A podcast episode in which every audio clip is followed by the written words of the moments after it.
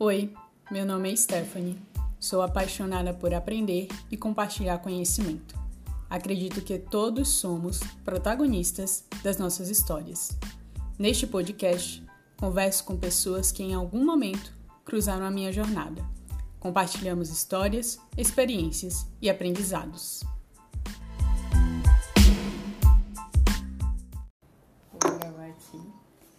Eu sempre começo essas conversas, né, sempre pedindo para quem é o convidado ou a convidada contar um pouco da história. Que eu acho que a gente consegue se situar melhor sobre onde a pessoa tá e por que ela faz o que ela faz a partir desse pouquinho da trajetória dela, sabe? Eu queria que vocês, João, compartilhassem, tipo, de onde é que é o João, o que é que ele fez, tipo, enfim, o que você puder trazer. Tá bom, então vamos lá. É, como a gente estava falando, eu sou formado em engenharia naval e eu estava fazendo o meu mestrado em engenharia naval na USP quando eu, conhe... eu recebi um e-mail né, do Ensina Brasil, que é o um processo de desenvolvimento de lideranças é, voltadas para a educação. E esse e-mail me chamou a atenção e eu me inscrevi nesse processo seletivo e fui fazendo o processo seletivo. Quando vi, eu tinha passado eu tinha passado para ir dar aula lá em Cuiabá e eu aceitei né, esse desafio de sair de São Paulo. Eu sou de Santa Catarina, estava em São Paulo, já era um desafio gigantesco, e ir para Cuiabá dar aula. E nesses dois anos em Cuiabá, eu acho que a sala de aula é, é algo muito forte, que impacta muita gente, é porque quando eu passei, eu achei que eu ia ser só professor, mas eu acho que eu não tinha noção da grandeza dessa profissão, porque eu, até então eu só era aluno, né? Não tinha estado do outro lado, digamos. E foi onde eu comecei a, tendo contato com os meus alunos, é, eu comecei a entender um pouco, eu acho, sobre a minha história, a história dos meus alunos, a história desse Brasil que a gente tem, e desse grande Brasil profundo, onde a gente tem, onde a educação pouco chega, onde as oportunidades pouco chegam, e eu comecei a entender que eu estava ali, naquela posição, que eu tinha tido várias oportunidades dentro da, é, minha trajetória, né? Graças à educação. Então, eu sou filho, eu sou neto, né? De agricultores analfabetos. Minha mãe completou o ensino médio com 37 anos através de um supletivo. E, por outro lado, eu tive uma jornada completamente diferente. Eu fui a primeira pessoa da minha família a entrar numa universidade pública, eu morei um ano em Portugal, então quando eu ganhei essa bolsa para ir morar em Portugal, foi a primeira vez quando eu já vi uma vida, com, acho que eu tinha 21 anos. E então eu comecei a entender que tudo isso tinha sido por causa da educação e comecei a perceber que era um pouco injusto, assim, porque eu tinha que ter feito tanto esforço para ter acesso a essas oportunidades, enquanto outras pessoas, não que elas não se esforçaram, mas que o caminho foi um pouco mais reto, digamos, sabe? E eu, eu entendi ali que eu, como engenheiro naval, não fazia é, mais sentido eu voltar para essa carreira, que eu não me via mais construindo navios, mas sim que eu queria colaborar para construir uma educação melhor para o nosso país. Poxa, que massa. Acho que você trouxe muito do que eu penso também, sabe? E às vezes, assim, uma questão que me passa pela perpassa é muitas vezes a gente tem tem esse movimento né, de encontrar as dificuldades do, do processo educativo, mas muitas vezes pensando na educação em si, né? Como um, um fim, digamos assim. Mas às vezes eu percebo que a gente se esquece do fora escola, né? Como é a vida desse, desse jovem? É, quais são as origens dele? Será que a família dele tem uma relação com a educação que faz com que ele tenha esse movimento de, de se desenvolver? Como é que foi o processo? Porque tudo isso impacta, né? Impacta muito. O, a gente passa... É, o nosso processo educativo de aprendizado, acho que vai muito além da escola. Mas a escola também tem, tem, tem seu impacto, né? E aí você trouxe essa questão do, da sua relação com a educação e, e da sua família. A minha avó também ela concluiu a alfabetização já idosa, já idosa não, mas entre 50 e 60 anos, porque ela tinha muita vontade de aprender, de, de escrever, de, de se formar, né? Ela sempre gostou muito. E hoje ela tipo é uma das principais consumidoras da minha biblioteca. Então assim, eu compro livro hoje baseado também no que ela vai ler, sabe? Porque ela é super, é, como posso falar, exigente também nesse quesito. E quão bonito é também perceber isso, sabe? A gente conseguir refletir e perceber essa relação que eu acho que é muito sutil. Não é algo que tá, tá tão na cara, sabe? Então, muitas vezes, passar por essa experiência que você passou de estar tá lá sendo professor te permitiu ter essa reflexão. E às vezes a gente não, não passa por experiências ou não acompanha pessoas, por exemplo, que você que teve uma experiência como você, para ter essa percepção da coisa, né? de, da importância da educação e, e do impacto. E aí você saiu de engenharia naval, que é tipo construir navios, e passou para educação. E eu sei que hoje você trabalha com, com projetos, né? Essa parte de, de análise, ser analista de projetos na Elos, certo? Eu sou coordenador administrativo na Elos. E, mas essa você trabalhou já em algum momento diretamente com a educação? Além dessa parte de, de, de professor que você foi? É, eu fui, eu atuei como professor por dois anos em Cuiabá. Depois disso, eu fui trabalhar na Secretaria de Educação do Paraná. Então, lá eu trabalhei como assessor do diretor de educação. Eu passei um período lá.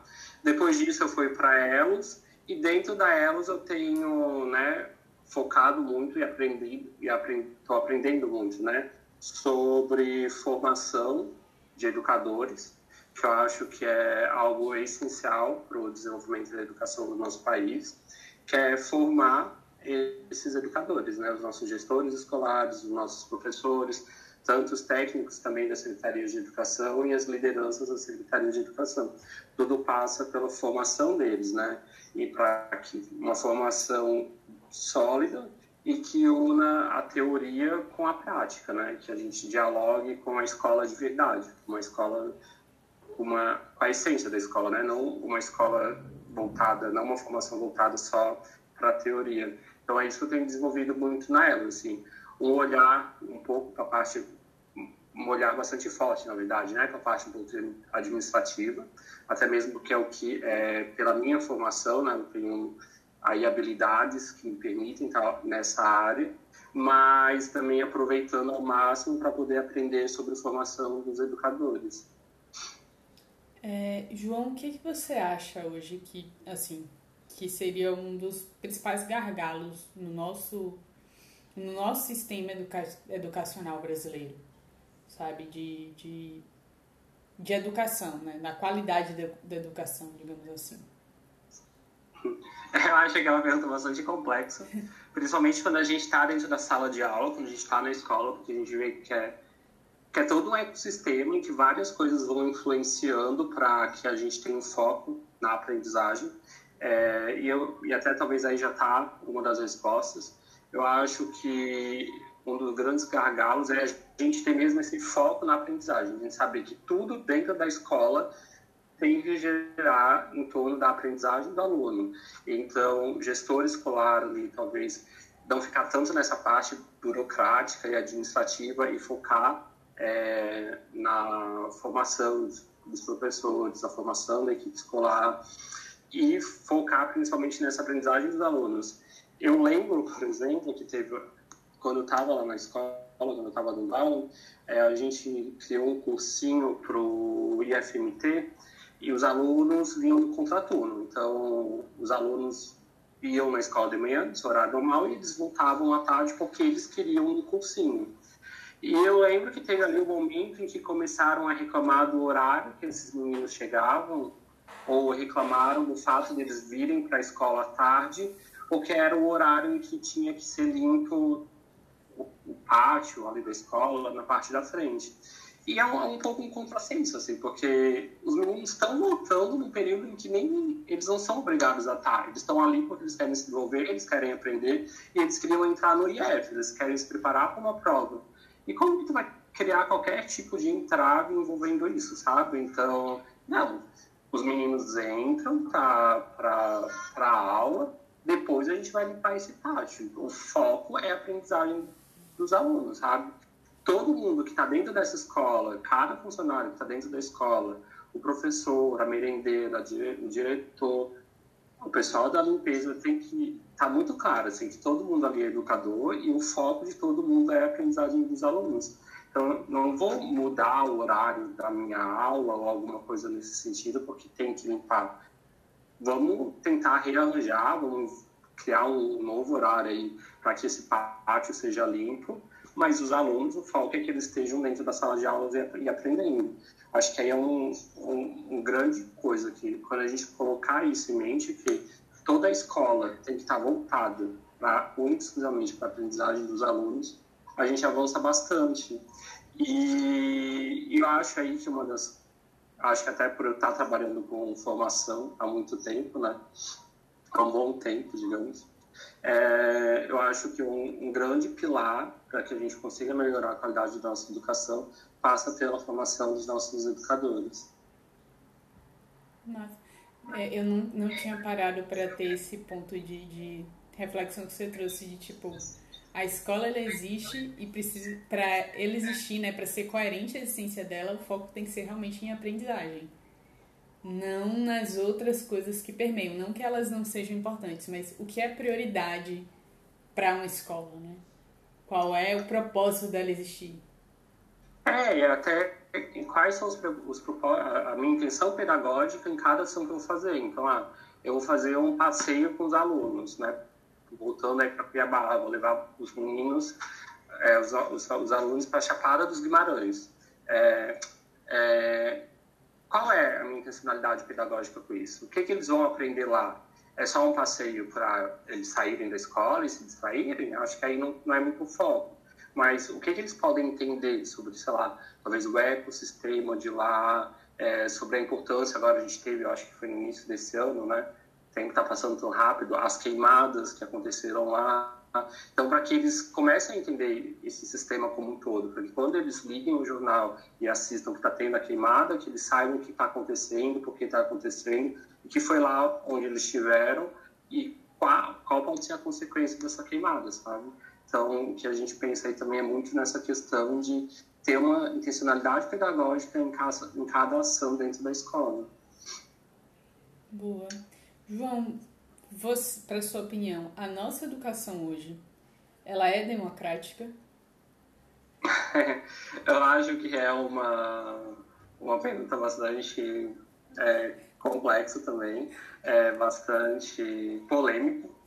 é, mas acho o que eu posso dizer é que um dos pilares, né, alguns estudos até mostram isso, que para a gente ter uma gestão de qualidade dentro da escola, para que a equipe gestora e os diretores coordenadores pedagógicos façam uma boa gestão, necessariamente passa pela gestão democrática. Até mesmo para que tu consiga chamar a comunidade escolar para dentro dessa escola, tem que ter uma gestão democrática. Ninguém vai querer ir para um lugar onde só mandam em ti e aceita aquelas, né, o que está sendo dito de uma forma calada, sem poder estar tá dando tua opinião. Então, nesse ambiente, a tendência é que os pais se afastem, né? Que a gente, os responsáveis pelos alunos se afastem, talvez os próprios alunos comecem a enxergar essa escola só como um lugar onde eles vão, sentam, copiam o que é passado para eles e voltam para casa.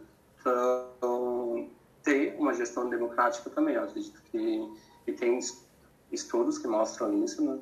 que é um dos fatores essenciais para que a gente atinja uma educação de qualidade também. Uhum.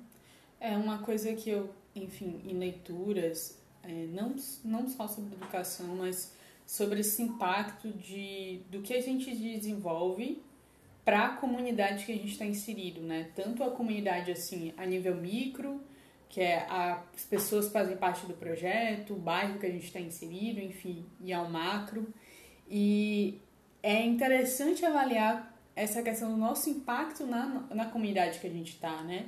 Tanto a nível de quem você emprega ao redor, é, se as pessoas que estão acessando, por exemplo, uma escola, quem são as pessoas que estão frequentando? São pessoas locais ou são pessoas de outros bairros, de repente, né? E por que está acontecendo isso? Porque quando a gente consegue ter, digamos assim, ter serviços que atendam a necessidade local, a gente potencializa a nossa comunidade, né? E a gente permite que ela se sinta mais forte, se sinta mais empoderada. E aí eu queria saber se você já viveu alguma experiência desse tipo, de, de fazer esse, essa reflexão, de perceber algo do tipo, da relação da comunidade com, com a escola, com esse âmbito. É, eu estava até essa semana falando com um professor de arte do Paraná, e, e, eu acho que aí fala um pouco sobre a importância da comunidade, né? Ele, depois o professor estava falando, ele estava contando para mim de um projeto dele, onde ele tinha desenvolvido, ele tinha feito um filme é, junto com os alunos dele, é, onde a pauta era a homofobia e o racismo. E ele falou, e aí envolve custos, né? E ele falou que o dinheiro para fazer esse filme veio muito da própria comunidade escolar. Então, e não era, né, pessoas com muito dinheiro. Então, ah, é o, o mercadinho da esquina, ou a padaria ali do lado. Então, que essas pessoas, que essa comunidade, elas foram se juntando e, e foram e permitiram, né, deram sustentação para que esse projeto pudesse, pudesse acontecer e ainda mais com uma temática tão, tão importante, né? É, eu tenho pesquisado um pouco aí sobre essa temática LGBT e daí a gente começa a pensar, né, que estava lendo também essa semana que teve uma pesquisa feita, acho que se não me engano, em 2016, que fala que 60% da, dos alunos da comunidade LGBT a mais não se sentem seguros na escola. Então, a gente ter um projeto com esse viés dentro de uma escola de periferia e sendo abraçada pela comunidade é muito importante. Ele falou para mim que depois esse filme foi exibido nos principais teatros lá de Curitiba e que a comunidade escolar foi assistir. Então que muitas vezes, que em muitos casos aí foi a primeira vez que as pessoas estavam indo no teatro. Então tem todo, né, tem tudo isso de, de mostrar mesmo como que a educação pode impactar e como que a comunidade escolar, junto com a, né, a escola, todo, todo mundo junto, consegue desenvolver projetos muito importantes, né? Uhum. É, e, e aí, pensando em comunidade, me vê uma coisa que é uma reflexão até que a gente tem no próprio projeto que eu faço parte ali do Politize, de da gente se ver como agente né, da nossa sociedade e não só esperando que o Estado seja o principal responsável. É claro que o Estado ele tem, assim constitucionalmente falando, que gerir e administrar a nossa cidade, né, a nível municipal, enfim, estadual e tudo mais. Mas quão importante é quando a gente, quanto sociedade, se relaciona, né, com a nossa comunidade, realmente presta esses serviços de entender o propósito da, daquele espaço e se conectar e fortalecer essas conexões, né? Quão importante é. Tô, é. tô falando agora, muito aquela frase que tem, né? Que fala que é necessário uma, uma, uma comunidade inteira para educar uma criança. E eu acho que é, que é um pouco disso mesmo. E que a gente pode ver em alguns casos também agora em relação à pandemia, né?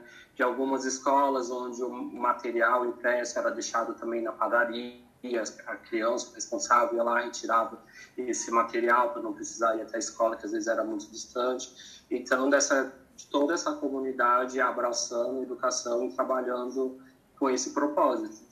O que até faz, né, o que até me faz refletir agora, e me lembro que às vezes conversando com meus alunos ou algumas coisas nesse, nesse sentido, o que eles falavam muito é, ah, eu vi que o senhor acredita em mim, eu vi que o senhor acha que eu posso tirar notas boas, que, e que eu posso ser alguém, fazer um vestibular. Eu acho que a criança vendo que toda a comunidade acredita nela, é aí uma grande tendência para que ela queira estudar, né? Para que ela se desenvolva plenamente. Sim.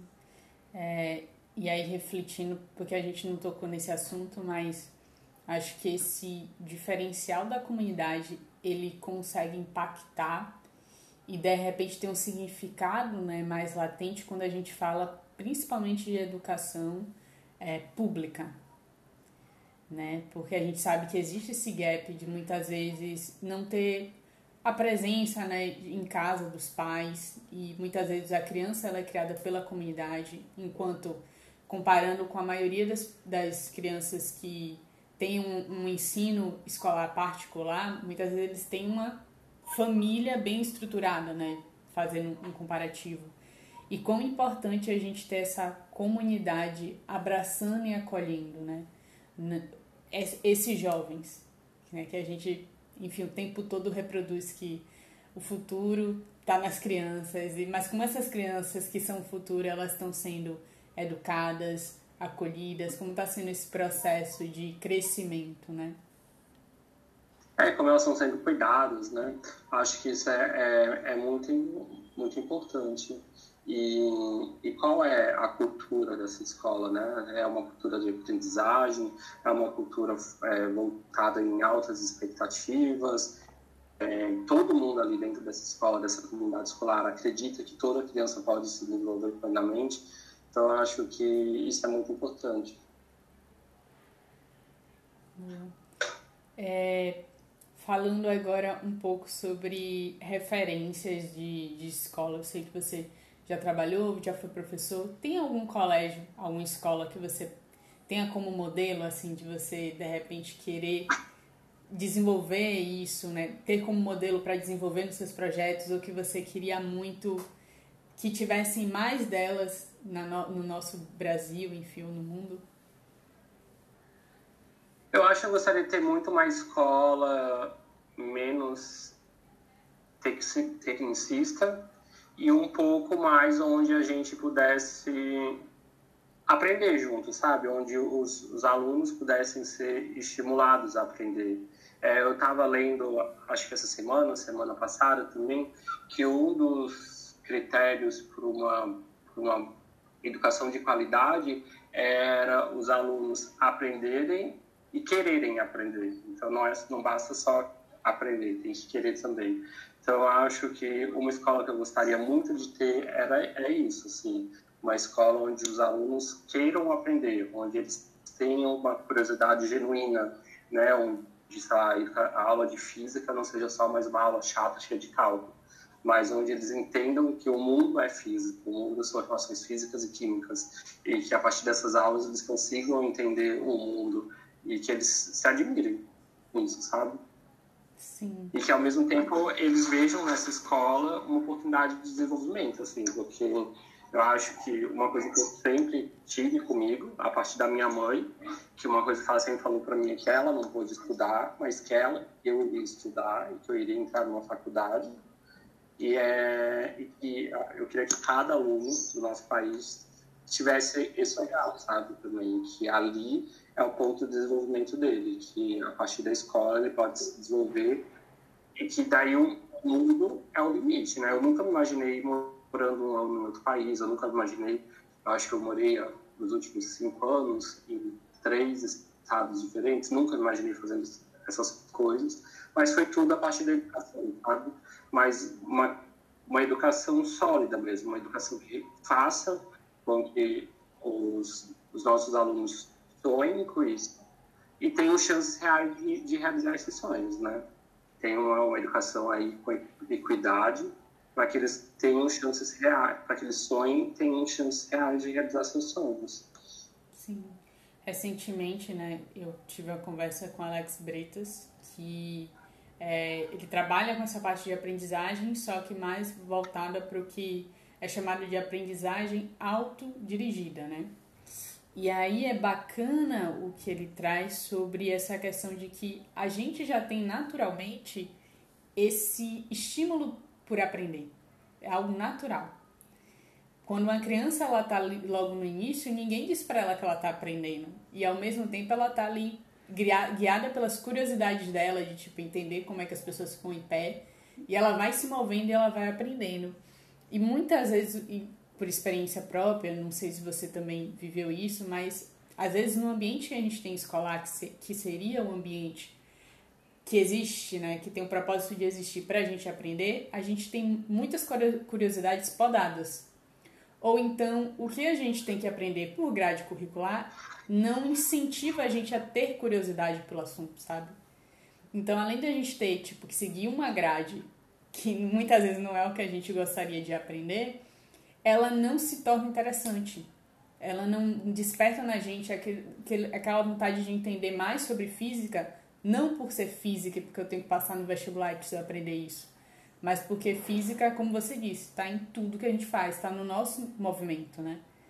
A química está no nosso corpo, a física está no nosso corpo. Então, tipo, acho que muitas vezes a forma como é passado esse ensinamento, como a gente, dependendo do ambiente escolar que a gente está, ele não atiça essa curiosidade da gente se perceber parte da, do, do que a gente está aprendendo, sabe?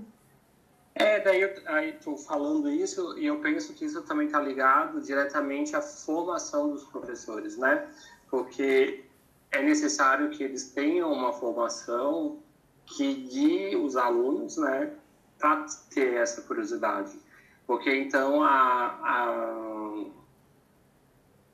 a intenção aí, o, o viés é que o professor acabe repetindo como foi a aula dele, né? Como ele recebeu a aula, como ele era um aluno, até mesmo quando ele estava na graduação.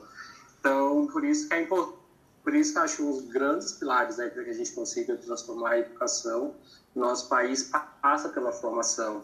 Então, de instrumentalizar esse professor para que ele consiga despertar nos alunos esse interesse, para que ele consiga instigar os alunos, né, é, para que eles continuem tendo interesse, né? Então, aulas com metodologias mais ativas, então, aulas é, com boas perguntas que vão fazer esses alunos refletirem, com né, com problemas e com questões onde ele não vai resolver só mecanicamente, né, ah, faço um e faço o resto tudo igual, onde ele realmente vai ter que se juntar com os colegas dele, discutir hipóteses, é, tentar entender por que o que está acontecendo, até que ele consiga chegar numa solução concreta.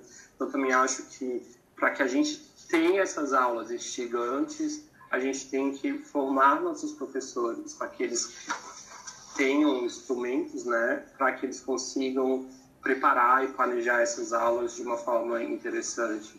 E aí vem também, né, que a gente também tem que pensar que o professor tem que ter tempo para fazer seu planejamento de aula, então que a, a rotina do, do, professor, na grande maioria das vezes, é muito atribulada, então ele tem que ter o tempo para planejar a aula dele, ele tem que ter uma orientação do, da, do seu coordenador pedagógico, da sua coordenadora pedagógica.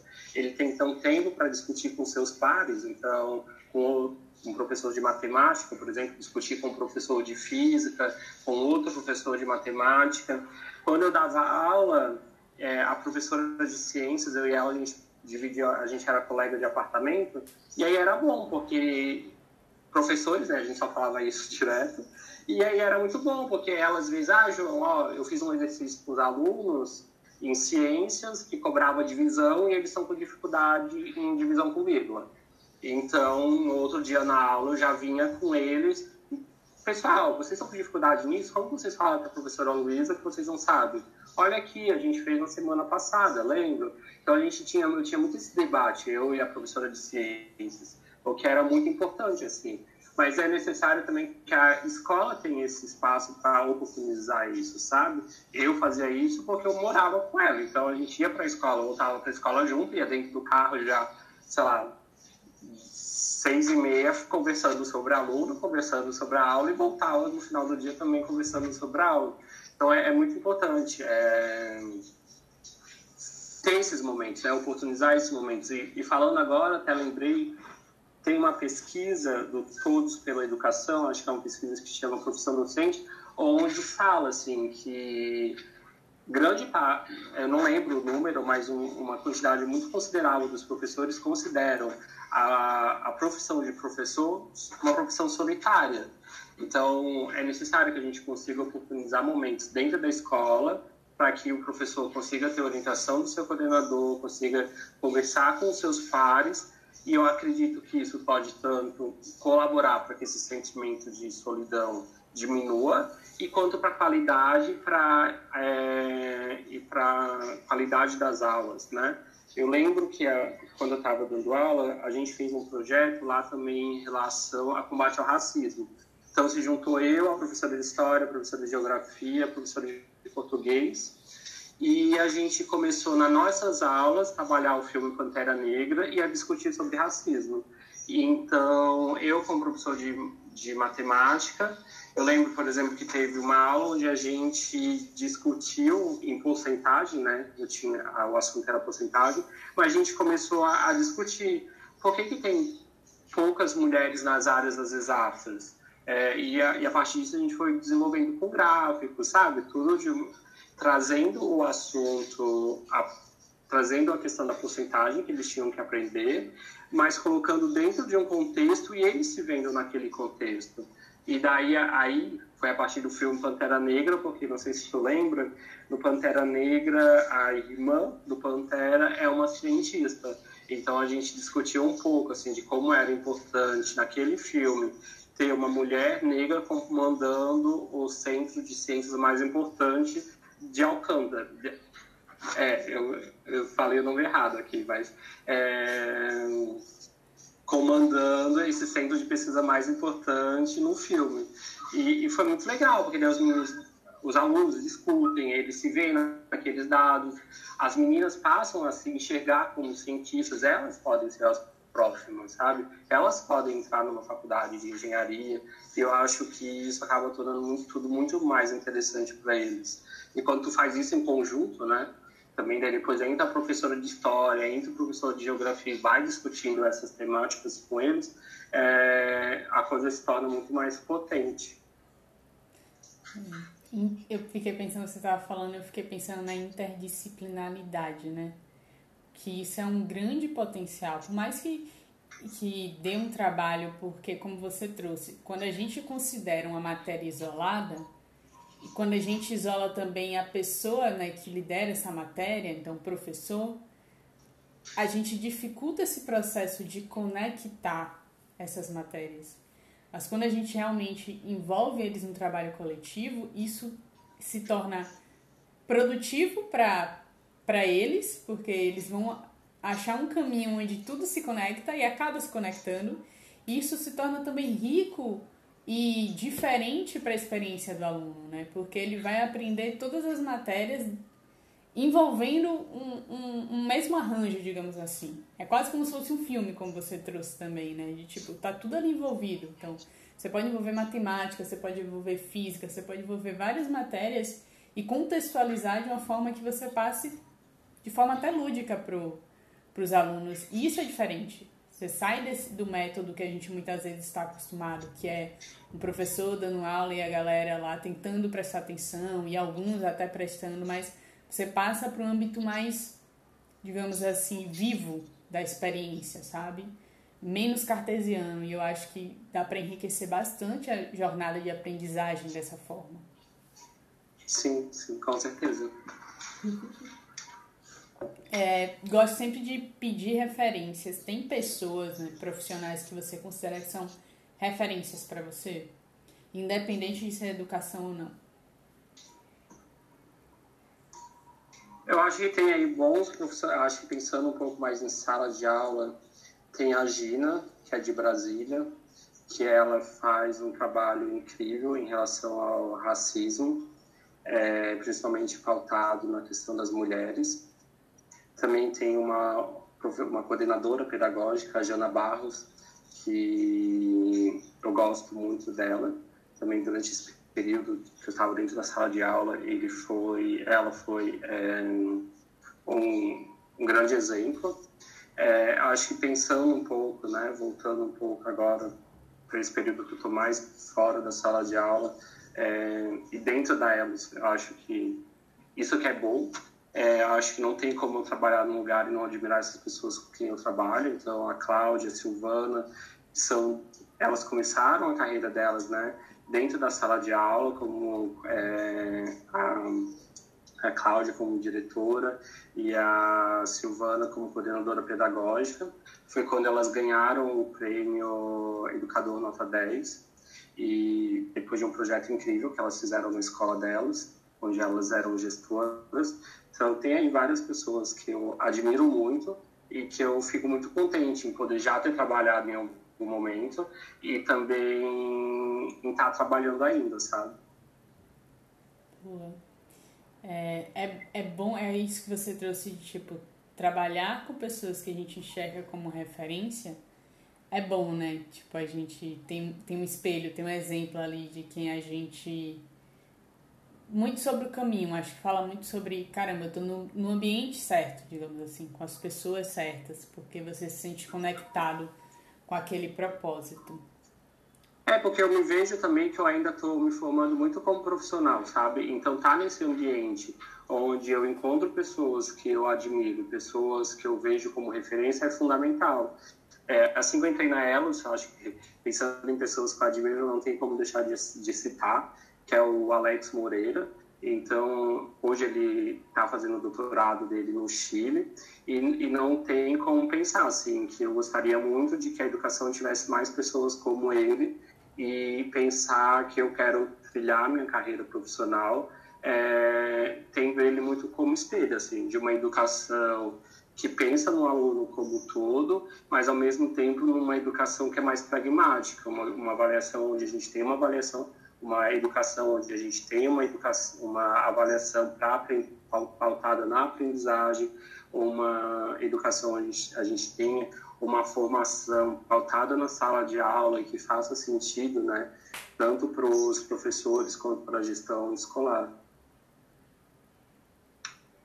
É, referências são importantes para a gente.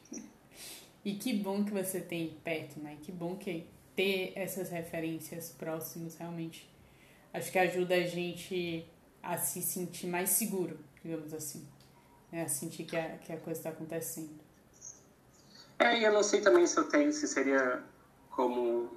Acho que é referência como inspiração também, né? Sim. Eu tenho muito minha família, assim, porque, como eu falei ali no início, é, vendo a minha família, eu consigo entender muito o impacto que a educação pode causar no, é, na vida de uma pessoa mesmo. Tanto na minha, que, que foi a pessoa que consegui, dentro da minha família, quebrar esse ciclo e conseguir ter uma graduação, conseguir fazer um mestrado é, em, em boas universidades e também perceber como isso acaba se espalhando, assim, porque todos os lugares para onde eu fui morar, em um momento ou outro eu levei minha mãe junto, eu levei meu avô junto. Então, por exemplo, quando eu estava fazendo meu mestrado é, na USP, o meu avô foi me visitar, eu acho que na época ele tinha o quê? uns 85 anos, 87, eu acho que ele tinha. Então também foi a primeira vez que ele, que ele andou de avião.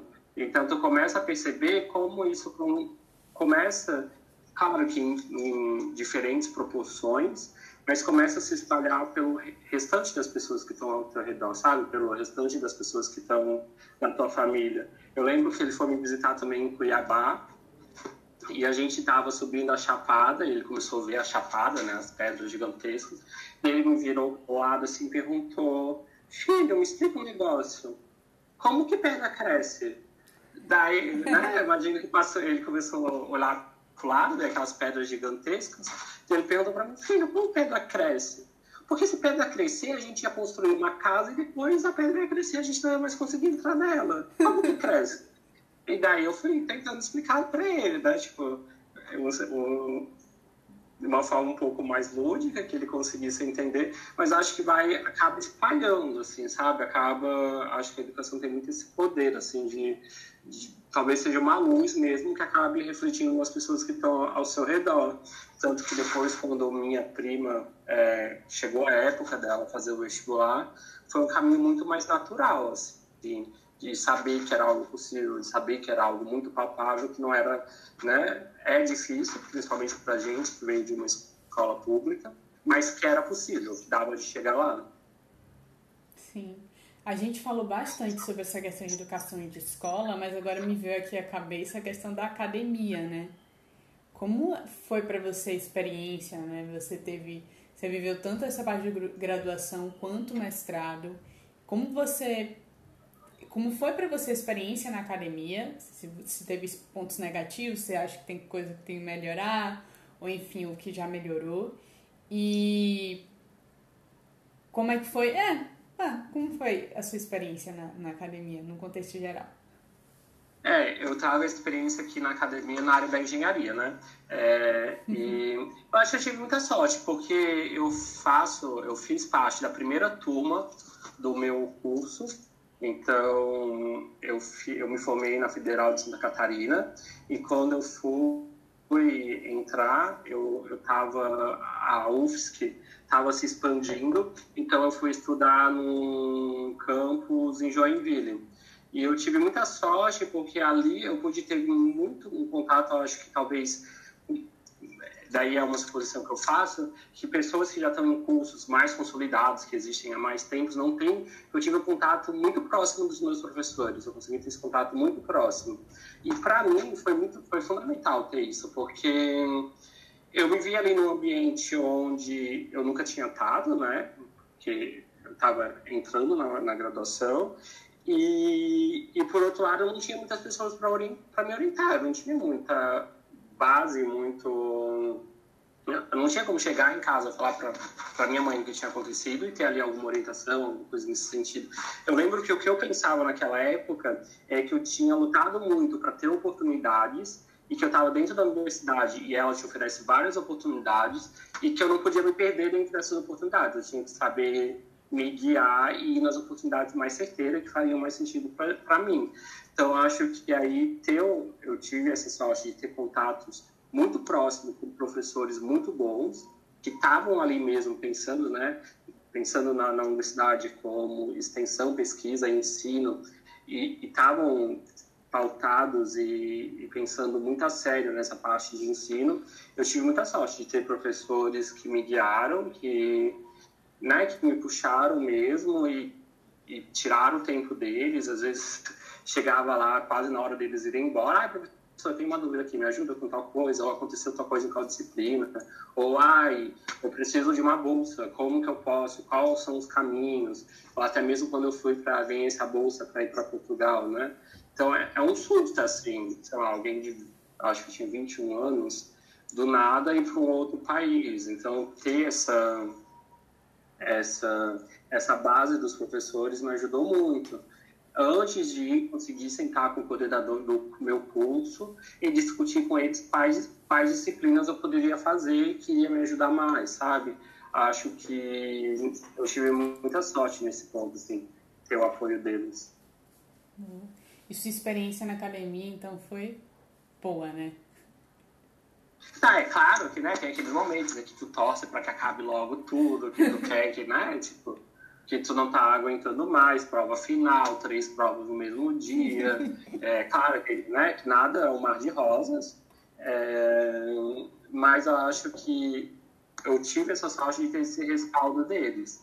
Também é, eu consegui encontrar poucos e bons amigos, então que a gente se uniu na dor ali de, não, de às vezes passar sei lá, duas aulas seguidas de cálculo, não entender nada e depois ir juntos a gente é, se juntar para entender o que, como se resolvia as contas ou algo desse sentido. É, não foi fácil, mas acho que hoje já se passaram que 10 anos, o que me faz me sentir um pouco velho até, mas eu guardo com carinho, assim, eu acho que eu tive bons professores que me orientaram, que foram muito importantes para mim. É, Hoje, eu sei que, por exemplo, o meu mestrado na USP, eu fiz a partir do apoio de, dos meus do apoio né, dos meus professores de Joinville. Então, eles foram muito importantes. É, indicações que você tem de, tipo, o que você lê, o que você assiste, que te inspira, enfim, para compartilhar com a gente. Ai, eu sou muito mal de memória, é, mas pensando, né, tô falando agora, me vem alguns livros que eu gosto bastante. Eu, eu só não vou lembrar os autores, mas eu lembro que eu li há um tempo, alguns anos atrás, que eu gostei muito do livro Mindset, sobre mentalidade de crescimento, porque ele fala também muito dentro da sala de aula, como é importante a gente estimular os nossos alunos a terem essa mentalidade de crescimento. Eu, eu gostei muito desse livro. É, deixa eu ver se eu consigo lembrar mais de alguns. Ah, eu li um livro agora que eu achei muito interessante que se chama Grande Saída e ele discute um pouco sobre desigualdade e ele é um pouco mais voltado para a área da saúde, Não que ele é um pouco mais voltado para a área da saúde, mas os exemplos que ele dá são ligados, por exemplo, com expectativa de vida e essas questões um pouco mais pautadas na saúde. Mas eu achei super interessante e eu acho que eu super indicaria para as pessoas que querem conhecer um pouco mais sobre essas questões sociais e desigualdade. Hum, deixa eu ver se consigo lembrar de mais alguns livros. Eu sou muito bom, eu sou muito mal de memória.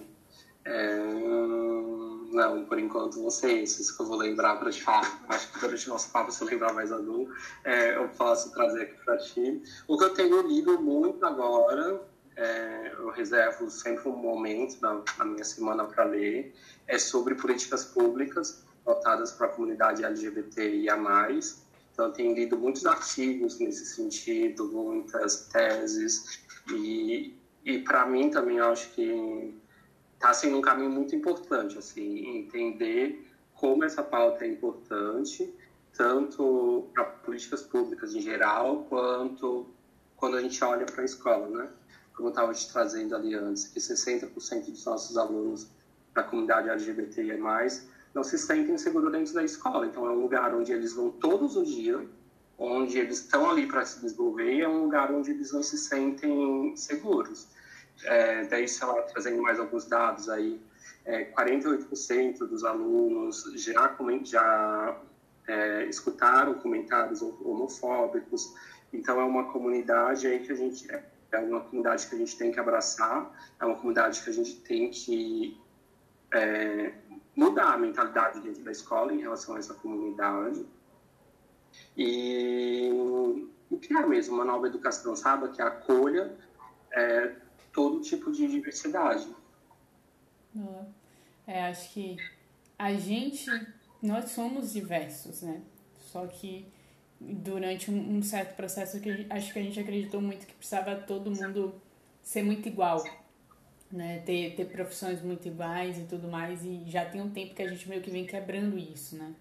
Hoje tem surgido profissões que nem nome tem, né? Tem profissões antigas que estão sumindo.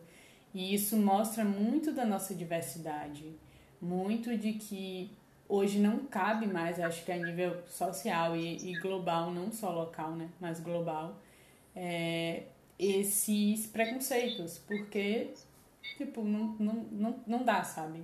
Não só a nível da LGBTQIA+, mas, tipo, deficiência, racial, sabe? Tudo isso a gente se torna muito limitado, a nossa população é diversa. Demais. É, estudos já mostram, né? Até pensando na questão empresarial e pensando aí financeiramente, estudos já mostram que quanto mais diversa é uma equipe, é, maiores inovações essa equipe vai, vai gerar. E tem alguns estudos que mostram também relações diretas entre diretorias que são mais diversas em questões de gênero e diretorias que não são, né, os altos cargos das, das empresas. E tem uma tendência aí para que essas é, empresas em que a, as diretorias são mais diversas, elas vão, elas vão crescer mais financeiramente. Então também tem que pensar muito nisso, né? A gente tem uma população tão diversa, então a gente tem que ter pessoas diversas criando os produtos e serviços para essas pessoas. Não cabe mais a gente ter só, né, na seção lá de bonecas, bonecas brancas. A gente tem é, uma população com várias cores, de várias raças. A gente tem e as crianças têm que se verem nessa, nessas, né, nesses brinquedos, nessas brincadeiras também. Falando agora sobre isso, eu, eu lembrei de um, um, caso que a, a coordenadora geral delas contou para mim uma vez, que ela viu, quando ela estava na escola, ela viu uma, uma várias crianças brincando e uma aluna mais de canto, assim, separada, sem brincar. E ela, essa aluna, essa aluna era negra. E quando a, a Jana foi perguntar, ah, por que tu não tá brincando com as bonecas? Ela falou, ah, porque elas estão brincando de mamãe e filhinha, e eu não tenho nenhuma boneca igual a mim. Então, eu não estou brincando. E, e, já começa aí, né? É. E a escola tem que estar tá preparada. E ela teve muita sorte que quando a Jana levou essa questão para a diretoria, na hora a diretora falou, não, a gente vai então começar a procurar bonecas com todos os tons de pele, para que as crianças se sintam acolhidas. Você falou uma coisa, tipo, muito importante. a representatividade, né? Tipo, e isso até para inspirar a gente a chegar em um, lugar. É, e, e aí a gente fala sobre mulheres na liderança, sobre representatividade governamental, né? Será que a gente realmente se sente representado por quem está liderando a gente, por quem está administrando? É, isso tudo impacta nas nossas decisões, né? na, na, inclusive na nossa no potencial da gente acreditar que a gente pode chegar naquilo que a gente sente que é o que a gente quer.